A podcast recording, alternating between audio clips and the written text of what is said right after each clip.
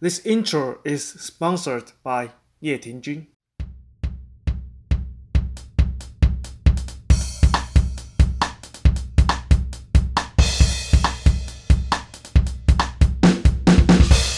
欢迎收听 GT 闲聊。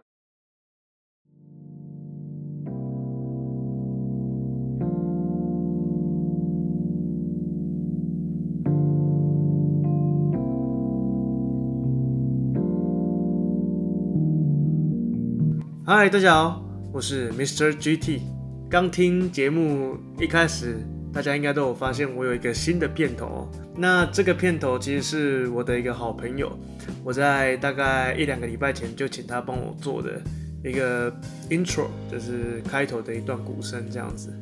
那他到了昨天才呃把呃他用好的音乐给我试听了一下，那我挑了一下就挑了这个片头。那以后的影片的话，也都会使用这个片头做开场。那这边简单讲一下，就是帮我做这段开头的是我的一个好朋友，他叫廷君。那他是非常专业的一个乐手，然后在不同的音乐团体都有担任打击乐的部分。那如果我等下看一下，如果他有一些、呃，表演的资讯的话，或者是粉专之类的，我会再把它放在我的资讯栏里面。那或者是之后的话，有机会也会请他上我的节目，因为啊、我后面有时候想要谈有关于音乐或者是爵士乐，因为他本身是主修爵士乐的，那再请他上我的节目，然后我们来聊个天这样。好，那开始今天的主题前，先闲聊一下哦。首先，真的是不好意思哦。嗯，为什么上一支 podcast 会那么晚上？是因为上礼拜双十连假的时候，其实我到台南一趟。那我那一趟预计是要下去三四天，所以我中间的节目其实已经预录好了。可是我要在台南编辑，结果我在礼拜六还礼拜日的时候在编辑的时候，我明明已经花两个小时编辑了，可是就就就这么刚好，我那天就没有存档到。然后突然我的电脑就宕机了，所以两个小时的心血就这样全部都不见了。那之后我就觉得有点力不从心，我就想说啊，算了算了，就先搁一边吧，等回台中再来做新的。所以昨天回到台中，我就快点赶出了一个新的，但真的很不好意思，因为明明我自己跟自己是说要保持两日一更，但是好像更新的速度每每况愈下，对。但老实讲，我加入 Podcast 也才到现在，应该也才第三个礼拜。那节目已经到了第六集、第七集了。其实老实讲，速度也是蛮快的哦。啊，对了，上礼拜我去拜访我的朋友的时候啊，我顺便带了台中的伴手礼。那我带我带的是，大家如果知道公园眼科的话，他那边有卖很多伴手礼，就是。台湾的名产，像是凤梨酥啊什么之类的，大家有兴趣的话都可以去买一下。那其实我本来那天想要买的是，呃，在台中火车站附近蛮有名的一个叫阪神蜂蜜蛋糕，哎，不是蜂蜜蛋糕，应该说长崎蛋糕，阪神长崎蛋糕。那我记得我是下午三点的时候到那边的，可是他那边就跟我说。预约蛋糕已经预约到五点了，然后他的店的门口还有贴一张公告说，他们并不会以什么很久才能拿到这个东西当噱头，意思就是说他们不是刻意要让客人等那么久的，而是说他们的东西这是现做。保持品质，所以就是大家都抢着要这样，很可惜我没有买到。那如果下一次还有机会的话，再会再去买一下。那如果有吃到的话，会再跟大家报告一下那个味道，哦，真的很香哦。那个是一打开门就那个长崎蛋糕的那个香味就扑鼻而来。然后再讲一下哦，那个其实我昨天上第六集的时候，我的学弟听了一下，他有发现我里面有一些口误的状况，然后我有做掩盖的动作。其实是这样，我每次录完音，然后在做编辑的时候，如果发现我有一些内容上有点不符合逻辑，然后前文不对后文的状况，我会再另外再录一些片段，然后再把它做嫁接的部分。只是有时候在不同的环境或不同的时间点，你录那个音，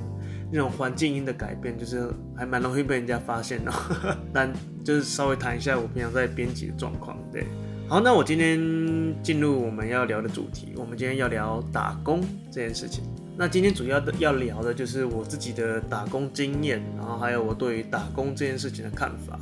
然后大概再跟大家聊一下台湾的打工的环境之类的。对，那首先讲打工哦。打工的意义就是，对有些人来讲，就是可能真的啊、在出社会之前，真的需要用到钱，或者是要贴补家用，或是贴补学费，所以逼不得已而去打工。但也有很多人是因为自己可能有一个目标，就是想要赚个钱，然后出国玩啊，或者是有特定想买的东西，所以才决定去打工。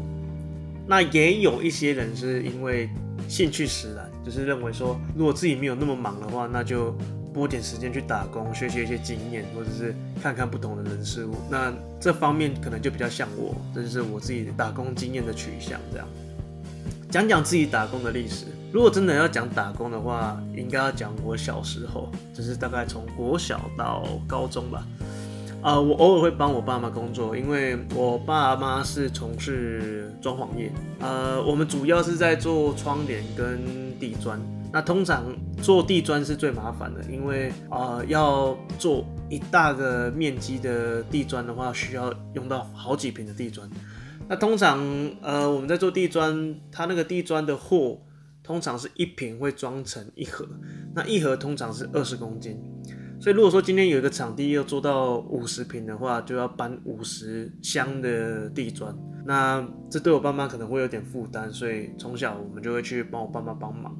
那我爸妈就是结束后可能就会包给我个红包啊，嗯，也不是红包啦，就是给我个零用钱，大概两百块、三百块这样子。对，那这边稍微的聊一下哦。大家如果知道的话，台中有一个国中叫做双十国中，那个国中学校里面的窗帘几乎全部都是我爸妈做的，对，然后也有很多应该是我搬的，然后双十国中就可以聊到，呃，我之前在台中那一集讲的瑞穗臭豆腐，那个瑞穗臭豆腐本来是位在双十国中对面，只是后来他搬家搬到自由路，但就因为我从小会跟我爸妈去工作，所以。啊、那家瑞士豆腐臭豆腐就是我们在双十国中工作完之后就去会去吃的点心，所以才变成说从小吃到大。对，那可能会有人讲说帮爸妈工作还要要零用钱呢，我就想说，可是这个工作真的还蛮辛苦的。我记得我做过最多的是把地砖从一楼搬到二楼还三楼，但是我总共要搬五十坪。那刚刚跟大家讲一坪二十公斤的话，就是总共搬了一公吨哦。那时候我才大概国一还小六诶，就搬一公吨，从一楼搬到二楼，所以也是真的是蛮辛苦的，对。但这个就是我最早的，就是可以算是一种打工经验吧，对。那到后来我第一次真的接触到跟外面的单位有有关给付薪水的部分的话，是在我高中的时候。嗯，我高一的时候，那个时候其实之前也有聊到，我之前在打电竞。就是，呃，透过游戏跟人家竞赛这样子。那那个时候认识了很多在电竞界的一些朋友，还有一些游戏橘子公司的工作人员或者是主管阶层的朋友。那那时候有负责在赛事单位的朋友邀请我去担任他们的线上赛的裁判，或者是现场的工作人员。老实讲，正式一点的话，这应该是我第一次打工的。经验，那个时候大概是大家有没有玩过 CSO 或者是跑跑卡丁车？那段时间有办过全国精英赛之类的，就是线上的比赛啦。那我们线上裁判就是帮玩家们开好房间，然后他们在对战或者比赛的时候记录分数之类的。对，那这个待遇还不错哦。就是我们线上赛通常看大概两个小时，大概有三个小时。的比赛的过程，啊、呃，我们的薪水我记得没错的话，那个时候线上赛大概是八百块哦，其实还不错哎，因为你你想想看，现一直到好几年前的时薪是从一百二，我那个时候就在赚八百，就是八百除以三个小时的话，大概也有两百两百多吧，所以算很不错。那另外一个是现场的工作人员，但其实现场我只做过一次，就是突然有一天的半夜，我朋友就问我说，可不可以到高雄支援？然后我也没有想太多，我隔天早上六点我就出发到高雄了。那到现场工作是从早上工作到晚上，因为他有两个赛事要准备。可是老实讲，实际工作的时数应该只有三到四个小时，然后还付午餐，然后还付两杯红茶，因为是在网咖工作。那我记得那时候的时，那时候整天下来的薪水大概有一千二，然后工作人员还另外贴补我车马费，很不错。就是我那个时候年纪，我只是个高中生，我才高一而已，所以那个时候我就觉得说，哇，我自己好像有点厉害哦，就是。好像有点超脱高中生的感觉，明明自自己只是个高高一生而已，但就是感觉自己做了一般高中生不会做到的事情哦。对，啊，那就是聊一下我高一就是担任游戏公司裁判的经验。那其实我一直以来都还蛮想要尝试，那时候还都还蛮想要尝试打工的，但啊、在高中毕业的那年暑假，或者是。学测完，如果很多高中生没有要去考职考的话，很多人都会去打工。那我那时候非常羡慕，因为我应届的时候学测没考好，然后就在准备职考。那只考完也没考好，然后又要准备重考，所以那段时间我都会看到很多人在 Facebook 上面分享他们打工的经验，然后还有还拿到一个什么薪资袋呀之类的，好像他们赚进了人生第一次的薪水，然后。就发发表一些感想之类的，那我那时候看都觉得很羡慕这样，然后就想说，嗯，那之后如果等我读大学的话，那我就也想要试试看打工啊。那其实到了大学哈，就是刚跟大家聊到，有很多人他们打工是真的生活上必须的，很多人要缴他的学贷啊，或者是住宿费，好比说不想要住在，嗯。不想要住在学校的烂宿舍里面，想要在外面租房子，那很多爸妈就会觉得说，哦，那这个开销可能就比较大一点。那如果这是你自己的意愿的话，那你可能就要自己去赚这笔住宿费这样子。所以在大学有大家打工的理由有各种各方面的。那我其实我那个时候我的爸妈跟我讲说，不要多花什么奇怪的时间，不要杂事那么多，就是你就乖乖读书就好，对。可是我就是 I don't give a fuck，我就是想要打工看看，就是但这边讲的就是，其实我是没有经济压力的，就是最起码在大学生活的期间，我爸妈不会跟我讲说缺钱或是不会汇钱给我，他们都是在大学生活上的经济是很支持我的，只是单纯我个人想要体验看看打工这方面的事情。那这边跟他谈一下我大学打工的经验哦，我是在大三上的时候接了一个打工。那这个打工很特别哦，它是一个厨房。那这个厨房它自己本身没有提供座位或者是呃窗口，它是跟另外一个酒吧合起来，所以我们提供的食物是端到酒吧那边提供，就是客那边的客人享用餐点，然后他们那边就是收钱，然后综合起来，然后再分给厨房这样子。但他酒吧跟厨房是不同的单位。那我这个时候，我那时候这个厨房的名字叫做叉叉汉堡，它其实在高雄还小有名气的一个汉堡哦。它现在在左营那边有一个分店，这样子啊，应该不，欸，不应该说分店，那边现在是主店啊，就是等下会聊到。那我为什么会挑这个工作呢？那其实我记得没错的话，那个年代时薪好像是一百四吧，还是一百四十五？那那边的老板愿意提供我一个小时一百五。其实是我之前已经有别的朋友在那边做过了，然后我会想说，嗯，跟酒吧有关的，其实还蛮有趣的，因为其实我在那之前并不常去酒吧这类的地方，我是想说。嗯，要不然接触看看哦，顺便看看酒吧是怎么样一个消费的心态。虽然说我工作的地方是厨房啦，那另外一个原因是因为这间厨房最特别的点是老板是英国人，加上一个南非人，然后有一个另外一个厨师是只会讲英文的马来西亚人，然后到最到后来到我要离职之前，还请了另外一个厨师，他是菲律宾人。所以在这样的环境，我可以练习我的英文的听力跟口说。我觉得这是我这个打工受益最多的地方哦，因为这四位朋友他们全部都不会讲中文，所以我跟他们沟通都是用英文。尤其是因为他们四个是来自不同的国家，所以他们的英文都听起来不太一样，他们的口音啊，然后讲英文的方式都稍微不太一样，所以我觉得对我当时的英文听力真的有非常棒的帮助哦。那我还记得我当初刚进入这个工作环境的时候，非常的挫。我第一天配合的是南非的那个老板，那他本身呃比较爱开玩笑，然后他又长得很大只，所以我第一天上班的时候都有点挫，不太敢讲话。但他其实他人还蛮好的，然后就会一直鼓励我啊、可以多讲一点话啊，或者是他如果有煮什么菜的话，可以试吃这样子。那其实我一开始在那边的工作还蛮简单的，就是他们要我就是洗碗啊、端菜啊之类的，其实就跟一般的打工没有什么太大的差别。但是到后来，他们慢慢的觉得我很好利用，不知道是我很好利用还是我有那个能力，他们就试着教我他们平常在做的那些菜是怎么做的。啊，其实他们也不用说他们教啦，其实。他们平常在做的时候，我也会在旁边盯着看，因为我觉得这非常的有趣。就是我对餐饮业其实没有太大的了解，但这是一个非常直接的机会，让我直接正面的观察他们整个厨房是怎么运作的。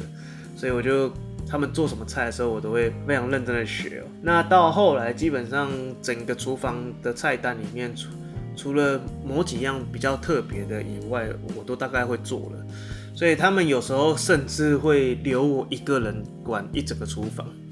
就是一整天从晚上六点到半夜十二点或一点，可能这这这全部的时间就我一个人管整间厨房这样子。对，有时候很忙的时候，真的是会忙到希望自己有一个助手，你知道，就好像我自己是那边的厨师的，我就是大厨了，然后我需要一个助手，但没有，我那时候就是要自己煮，自己端菜盘。然后自己收，然后自己洗碗，然后这样领一百五十块。但他们觉得他们对我不错啦，因为他们付一百五嘛。可是我刚刚讲那那时候的时薪可能是一百四或一百四十五。但其实啊、呃，我有很多朋友都，他们听了我的工作内容之后，他们就是说，这样子一百五也太少了吧？尤其是我的工作时段还是那种晚上的工作时段，然后又非常的累。可是我自己是觉得说乐此不疲啊，就是我觉得做起来非常的有趣。如果说这个工作是单纯的让我洗碗跟端餐盘的话，那我可能就不太能接受这个工作了，因为啊、真的太累了。其实我的老板跟我讲过一句话，他说，如果你已经习惯了在厨房工作，就是你能够胜任厨房的工作的话。什么工作都难不倒你，所以说他可能讲起来是稍微有点吹嘘的，但是我实际上也是这样认为哦。厨房的工作真的还蛮辛苦的，尤其是像厨房如果没有提供你一个比较舒适或者是凉快的环境，哎，我不是在抱怨我之前的工作环境哦，就是你会一直觉得说整整个身体都很不舒服，然后马不停蹄的一直忙，一直忙，一直忙这样子，对。那其实我在那边工作，总共工作了大概半年哦。那这半年间，我认为我该做的我都有做，然后我也非常尊重我的工作。除了一次，非常的不好意思哦，就是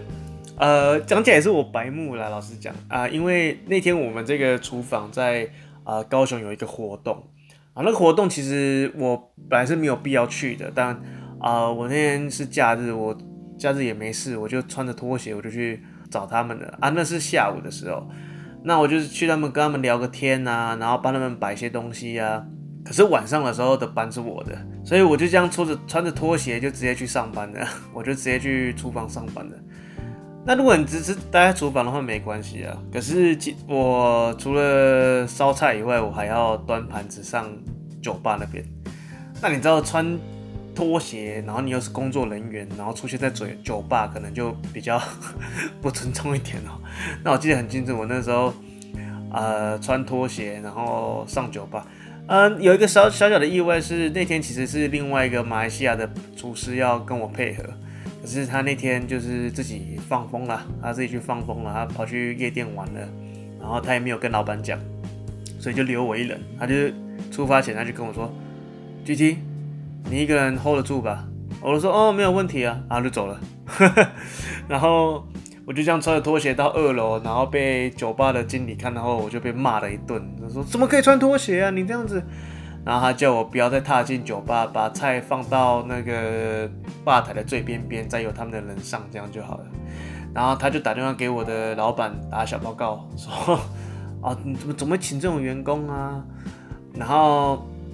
我的这个老板，因为他认为当天上班的应该是我跟另外一个马来西亚的厨师，那他又打给我另外一个那个朋友，然后跟他抱怨了一次，然后那个朋友又打给我。然后破口大骂说，就反正就他就骂了发了骂了一大堆东西啊。那我也就说是是是，其实我心中就觉得说啊，真的是拍谁啦拍谁啊。但啊事情就发生了，我有什么办法？但就是很不好意思，不管是对厨房还是对酒吧哦，都是不太尊重。但我就是捅这个篓子而已，对。但我平常都很尽责，我平常都很尽责，对。那到后来为什么会离职呢？其实有一个原因是因为我在大三的时候，我又在做音乐剧了。就是我除了我其实大学有三年的时间都花在音乐剧上面。那这个以后有机会再跟大家聊。那其实大三下的时候是我音乐剧最忙的时候。那我其实那个时候就差不多决决定说，大概做到差不多时间我就不要再做了。因为是那时候，其实他开给我们的班表其实蛮少的，就是本来是一个礼拜的排班，就后来他们只有假日班。可是假日班的同时，我们那个时候已经找了另外两个朋友，所以我们是三个人，有三个人在做这个工作。那三个人去排两天的班，或是三天呐？因为我刚刚讲做的是五六日，排三天三天的班，就一人做一天的。那这样这种打工就有点奇怪哦。不知道在干嘛了，就是你你要赚钱，好像也赚不了多少。虽然呢、啊，就是我刚刚已经讲过，我在那边工作的目的并不是赚钱，而是就是一种自我的追求这样子。但他们到最后的时候，是因为他们要开分店，他们那时候说分店要开到左营那边去。那他们就跟我讲说，当他们开到左营之后，他们主要要把时间跟精力都花在左营那家店。那酒吧这边这家店可能之后就丢给我管，就是如果我愿意的话，就是我就管那一整个厨房。那有关于进进料跟进货的话，都是由他们那边负责，我就主要我就只要负责呃煮跟一样端菜跟洗碗都还是我做这样子，就是我只要负责这些东西就好。那我那时候就想说，哎呦。其实好像也不错诶，就是啊、那时候先不考虑，当时很忙，就是觉得说这个机会好像稍微有点难得，然后我就考虑了一阵子，然后就跟他们说，我后来就跟另外有另外两个在工作的朋友稍微讨论了一下，有另有其中一个愿意跟我一起承担这家厨房这样子，然后当我们那时候要说好之前，我就问说，哎啊，这样子的话，我们的薪水会变多少？对吗？你这样子好像我从一个本来。在做打工的打杂的小朋友，虽然说我平常都叫自己叫副厨啦，就是因为你知道我做的工作其实跟那边厨厨师是没有什么两样的，但是我就觉得说我的薪水应该比较多吧，就他们跟我说一百五，他们就说一百五，然后我我那时候心里就说啊一百五，我在那之前还跟朋友讨论说，如果这个时薪没有两百的话，那我才不要做。他说一百五。然后，可是他他又讲了一个好像听起来好像很不错的条件，就是什么哦，如果我在厨房肚子饿的话，我随时要煮什么东西吃都可以，就是我可以任吃厨房的任何东西。我就想说，厨房的东西值钱的也不多，我一天是可以吃你们多少东西？一个汉堡这样子吗？所以我后来就拒绝了啦。那老实讲啊、其实也不是等到我拒绝，而是他们后来那家厨房跟酒吧的负责人关系打坏了，然后那个负责人不打算让这个厨房继续待在那边，因为毕竟那边的地、那边的空间是属于呃酒吧房的，所以这个东西就不了而知了。那我就结束了我大学的这个打工经验。那我只能说，这个打工经验真的对我非常有帮助哦。所以说遇到一些非常有趣的故事以外，呃，我在工作的同时，我都会一直不断的想要偷他们的秘密。我一直不断的问我老板说，哎，这个是怎么做啊？那你们这个进货成本是多少啊？然后一些经营他们这个厨房的一些呃 mega 这样子。那我是觉得这些东西可能对我以后在做投资，或者是如果我有心要投入其他相关产业的话，我觉得是一个蛮大的帮助。所以这个打工对我来说真的是非常宝贵的经验。那在这个打工经验之后，我就再也没有打工过了。一直到大四的时候，呃，我稍微接了一下一些招生组，我们学校的。招生组的打工，因为那时候招生组的负责人一个姐姐，他们对我们学生很好。然后她有一阵子，她突然在招生的活动里面需要学生的帮忙，然后她就问我说要不要参帮忙这样，然后有支薪。所以我大四主要有稍微接的打工就是招生组的工作这样子。那这个工作其实也蛮有趣的哦，跟大家聊一下，就是。他就是他有 case 的话，就会打给我，然后问我说有没有空，要不要接这个工作。那其实支付的薪水我都觉得也还不错啦。其中一个比较幸运的点，是因为他这个招生组的工作，他的窗口比较直接对到学校，所以我记得那一年啊、呃，很多人，很多我们系上的学生，他们如果有在系办。就系上的办公室工作，他们都会在那边靠背说，他们打工的款项拖了好几个月，甚至半年才拿到。可是因为可能我的窗口是比较直接的，所以我每次打工的话，下个礼拜或是两个礼拜之后，我的薪水就汇进来了，非常效率非常的非常快速哦。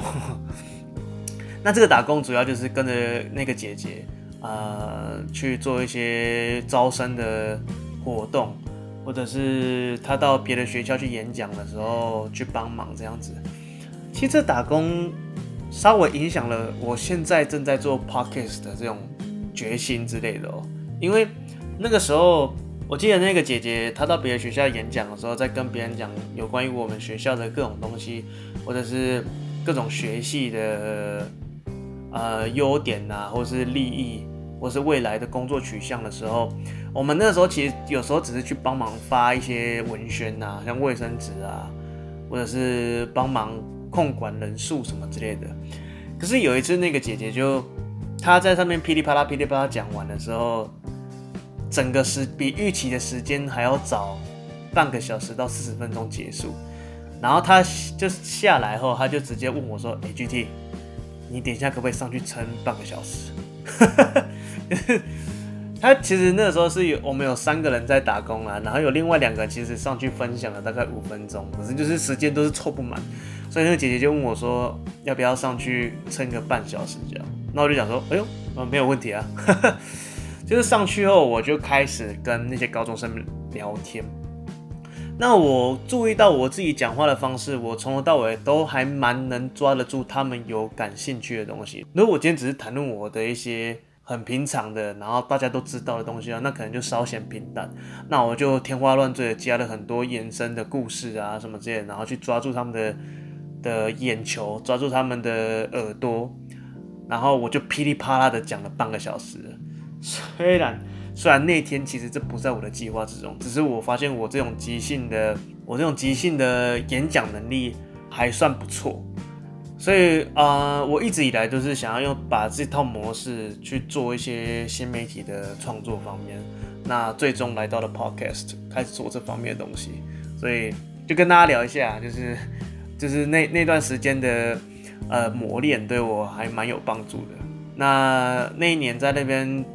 那一年在招生组帮忙工作，也是稍微也是赚了小小的一笔钱呐、然后也促成了我。就是大四的毕业旅行，就是拿了那笔钱就去越南玩了一趟，对，